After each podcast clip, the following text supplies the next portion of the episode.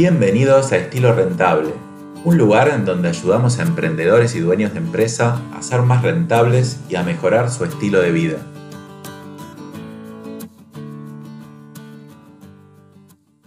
Hola, bienvenidos a este nuevo episodio del podcast de Estilo Rentable. Mi nombre es Daniel Pressman, soy economista, emprendedor y empresario. Y en este capítulo vamos a hablar un poco de por qué hay emprendedores que parecen trabajar tan duro pero son poco rentables y otros que parecen tener mucho más tiempo libre y sus empresas funcionan, entre comillas, solas. Eh, ¿Cuál es la diferencia? ¿Qué hace este segundo grupo que el primero no lo hace? Entonces este capítulo lo titulamos Los siete hábitos de los emprendedores altamente rentables, haciendo alusión al libro Los siete hábitos de la gente altamente efectiva de Stephen Covey, que es un libro súper recomendado. Así que vamos a hablar de siete hábitos que tienen las emprendedores altamente rentables que los hacen tan diferentes pero son tan invisibles a la vez, porque se paran sobre una capa muy estratégica del negocio. Así que vamos a empezar con estos hábitos. Hábito número uno. Los emprendedores altamente rentables tienen una estrategia activa de captación de clientes. Muchas empresas han crecido durante el tiempo mediante referidos, es decir, con, con el tiempo, a lo largo de 5 años, 10 años, bueno, fueron teniendo clientes, pero muy de a poquito, lo fueron recomendando. No es que esté mal eh, tener referidos, obviamente habla muy bien de, una empresa. Sin embargo, cuando uno no tiene una estrategia activa de captación de clientes, pasan un montón de cosas que generan una pérdida de rentabilidad en el largo plazo. Por ejemplo, al no tener prospectos nuevos y no tener como un montón de solicitudes de presupuesto, uno en general tiende a bajar los precios, porque bueno, a ver, si me llegó uno nuevo, este mes solamente, bueno, no lo quiero perder, le voy a cobrar barato y encima que le voy a cobrar barato. Y si me pido cosas que tal vez yo no hago tanto, no me gusta tanto hacer o no son tan rentables por las dudas, lo voy a hacer igual para no perder el cliente.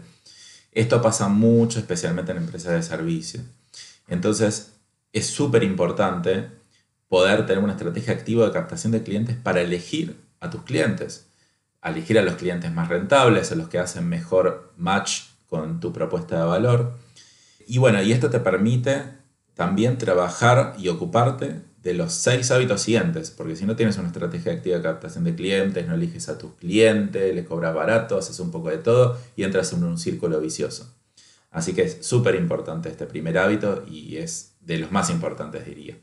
Segundo hábito, los emprendedores altamente rentables nunca dicen no tengo tiempo y acá eh, este lo disparó en una charla que tuve con un amigo que me decía, no tengo tiempo y eso me saltó una alerta. Y cuando escucho decir a alguien que no tiene tiempo y deja lo importante para después, yo como que en general estoy casi, casi seguro que su empresa es poco rentable.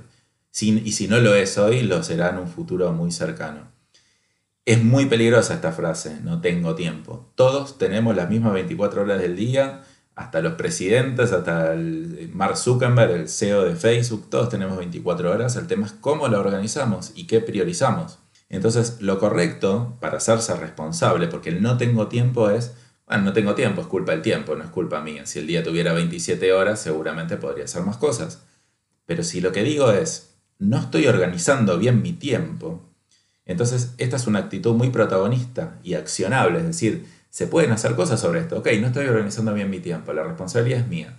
¿Qué puedo hacer? Bueno, me voy a, no sé, tomar una mañana por mes para planificar las cosas importantes y no urgentes. Que esa es la clave, es dedicarse al, menos en una parte del tiempo a lo importante y no urgente. El que no tiene tiempo es una persona que no mira la estrategia, está metida totalmente en la operatoria, por lo tanto, ¿cómo un negocio puede ser rentable si yo soy un operario del propio negocio todo el tiempo, 100% del tiempo?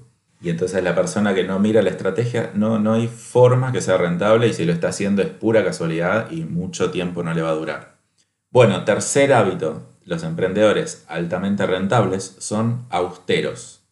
¿Qué quiere decir austeros? Para mí la mejor definición es que gastan inteligentemente. Yo acá veo dos perfiles de emprendedores que no son austeros, que son dos perfiles. Yo, lo llamo el perfil rata, no sé si en todos los países de Latinoamérica se dice igual, pero el que no quiere gastar nada, ni, ni siquiera en las cosas que, que le van a aumentar después la productividad. Trata de gastar lo menos posible, incluso con pérdida de productividad. Y después del otro lado están los despilfarradores, que dicen, como ya gané un poquito de dinero, entonces me voy a comprar un auto, voy a comprar las mejores computadoras o voy a alquilar la mejor oficina, no importa lo que me salga porque los clientes es lo que valoran. Entonces me termino metiendo en gastos muy, muy grandes que no, no benefician a la rentabilidad del negocio. Entonces, los emprendedores austeros, en mi definición, son los que gastan poco en cosas que no generan valor al cliente o aumentan la productividad. Es decir, gastan muy poco en cosas superficiales, podríamos decir pero sí invierten en cosas eh, que sí aumentan la productividad. Por ejemplo, por ejemplo, en software que les ayudan a automatizar procesos o mejorar su, gestión eh, interna en la empresa o su gestión de ventas. Por lo tanto, los emprendedores altamente rentables son austeros, que quiere decir que gastan poco en cosas que no generan valor, pero sí invierten un porcentaje de su tiempo y de su capital en cosas que van a generar valor de mediano a largo plazo. Hábito número 4. Los emprendedores altamente rentables tienen una cartera diversificada de clientes. Esto es un concepto que viene del mundo de las inversiones, que es a mayor diversificación, menor riesgo. ¿Qué quiere decir? Es decir, que no tengo dos o tres clientes que generan el 60-70% de mi facturación. Esto es súper importante. Y el problema con esto es que muchas veces uno puede ser temporalmente rentable sin tener esta diversificación. Bueno, justo agarré dos, tres cuentas grandes y bueno, me están pagando súper bien, perfecto, contraté gente. Sí, pero es muy peligroso. Imagínate que, que esas cuentas representan el 50% de su capital y justo sean de baja o si vendes productos y tienes dos o tres clientes que compran gran parte de tu stock, ¿qué pasa si esos clientes quiebran? ¿Qué pasa si te dejan de comprar? Entonces, el problema es que es muy difícil salir de esto porque uno como no es consciente y no está eh, prestando atención a la estrategia, mientras uno gane dinero, esto no le presta demasiada atención, pero esta es de las principales razones por las que las empresas quiebran. De hecho, hay un caso de bicicletas Olmo, que es medianamente conocido, que bueno, le pasó esto tenía clientes muy grandes que al final terminaron quebrando y la empresa Olmo terminó quebrando. Luego de eso resurgió, volvió a abrir la empresa y su política era no tener ningún cliente que represente más del 5% de la facturación. Aunque alguien le quisiera comprar más del 5% de su facturación, decían que no, porque ya tenían esta experiencia. Entonces, tener una cartera diversificada no necesariamente te haga más rentable el día de hoy, pero te va a ser más rentable a largo plazo. Te va a hacer que tu cartera de clientes sea menos riesgosa y tu empresa también disminuya el riesgo. Entonces, a largo plazo vas a aumentar tu rentabilidad. Hábito número 5. Los emprendedores altamente rentables generan cash flow de corto plazo. Cash flow significa caja, eh, dinero. Entonces, acá yo veo muchos emprendedores que quieren generar marca antes de vender. Y en general, cuando uno genera marca, está bien, es una estrategia a largo plazo, pero en el corto plazo no genera mucho cash flow. Entonces, ¿qué pasa con esto? En mi opinión, hay peligrosamente demasiada cantidad de gente hablando de marca y de redes sociales y de lo importante que es generar tu marca. Y yo no digo que no sea importante, es importante, pero la generación de marca es una estrategia a largo plazo. Hay muy poca gente que llega a poder generar esa marca Sencillamente porque no dedicó el suficiente tiempo a generar ese cash flow de corto plazo. Entonces dije, bueno, espera, mejor me busco un trabajo fijo porque la verdad que todo bien con la marca, me encanta lo que estoy haciendo, pero la verdad que no puedo vivir de esto todavía. Y por eso digo, me, me parece tan peligroso hablar de construir marca antes de vender. Para mí siempre, siempre, siempre viene primero el corto plazo. Ahora, obviamente, no hay que quedarse en el corto plazo. Y el corto plazo es generar ventas. Ventas es el hábito número uno. Es decir, generar caja, cobrar no tan diferido, es decir, tratar de cobrar al día, no que te paguen a 30, 60, 90 días. Así que bueno, súper, súper importante generar el corto plazo para después poder llegar a largo plazo, que obviamente es lo más importante. Pero veo que la mayoría de la gente no llega. ¿Y cuánta gente hay que vive de su marca? Todo el mundo habla de cómo generar marca, todos te quieren vender un curso pero al final, ¿cuánta gente realmente conoces que vive de su marca? Sin embargo, gente que vive de sus ventas, hay mucha más. Y eso no quiere decir que se queden en eso solamente. Pero la verdad hay muchos comercios, muchos profesionales que viven de sus ventas, pero pocos que viven de sus marcas. Entonces, empecemos por el corto plazo, empecemos por generar cash flow para poder financiar nuestro negocio de largo plazo. Hábito número 6. Los emprendedores altamente rentables invierten dinero en generar el largo plazo. Y acá pasamos a la otra parte. Siempre y cuando yo tenga la caja de corto plazo que haya generado en el hábito anterior, a medida que se construye eso, empezamos a pasar a orientarnos al mediano y largo plazo. Hay mucha gente que no, que se queda en ese corto, ok, empecé, empecé a vender, más o menos me va bien, pero bueno, no termina de ser rentable, entonces la operación del día a día me consume, me quedo en el corto plazo y bueno, está muy relacionado con los hábitos que, que vimos anteriormente. Pero un tip particular es al menos 10% de tu tiempo, siempre que ya hayas superado tu punto de equilibrio, empieces a, a ganar dinero, dedica un 10% de tu tiempo y de tu capital en generar el largo plazo.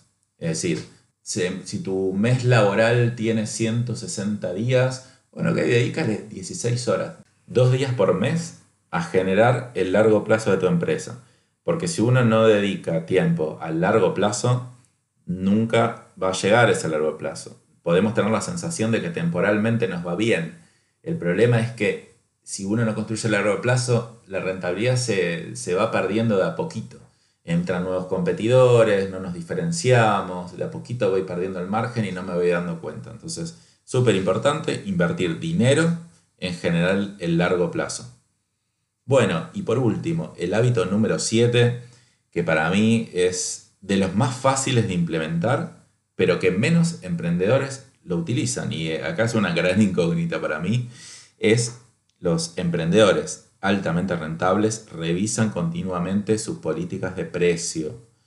Eh, para mí esta es la forma, pero por lejos más fácil de aumentar la rentabilidad. Literalmente en un mes se puede hacer un aumento del 50% de la rentabilidad. Mire qué fácil. Imagínate que tu margen de ganancias actual es del 20%. Y ahora imagínate que subes los precios un 10%. Ahora tu margen pasó de ser del 20%, pasó a ser el 30%. Pero eso significó un 50% de aumento en tu rentabilidad, porque pasó del 20 al 30, esa diferencia es un 50%. Pero así de fácil, ¿eh? Y muchos van a decir, no, pero si aumento los precios, nadie me va a comprar. Y lo he charlado con muchos emprendedores. Y yo les pregunto, ¿has probado en algún momento aumentar tus precios? Si eso pasó, no, la verdad que nunca probé. ¿Y cómo elegiste el precio al que estás vendiendo actualmente? Y no sé, analicé a mis competidores, eh, vi que hay algunos baratos, vi que hay algunos caros y yo me puse ahí en el medio. Gran error. Las estrategias del medio en precios son las peores. O soy el más barato o soy el más caro y el mejor.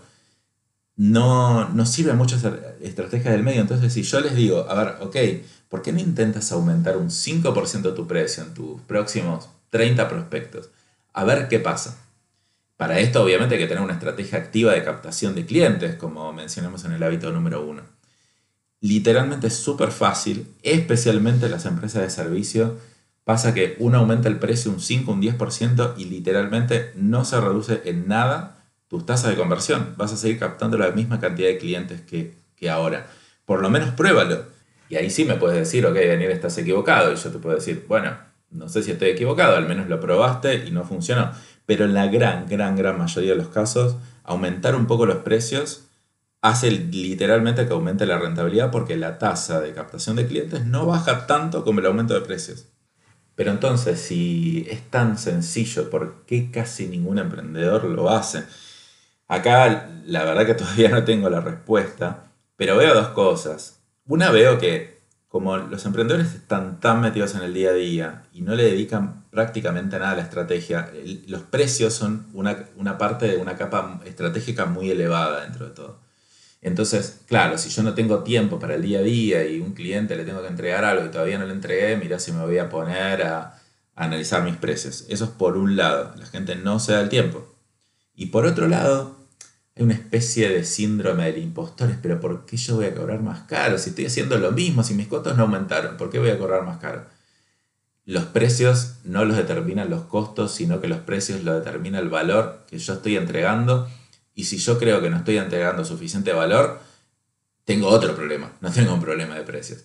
Entonces ahí me tengo que ocupar de diferenciarme, de entregar más valor a los clientes y cada vez ir aumentando más los precios. Pero bueno, si bien esta es una de las estrategias que para mí es de las más fáciles de aplicar, es de las más difíciles de entender. Entonces, por eso la puse como hábito número 7, eh, porque seguramente no sea de las primeras que vaya a atacar. Ahora, si tú quieres ser un héroe y empezar por este hábito número 7, yo te puedo prometer que después todos los otros 6 hábitos son muchísimo, muchísimo más fáciles de implementar. Así que recuerda la estrategia de precios, es algo que nadie se ocupa y es súper, súper fácil de trabajar y mejorar.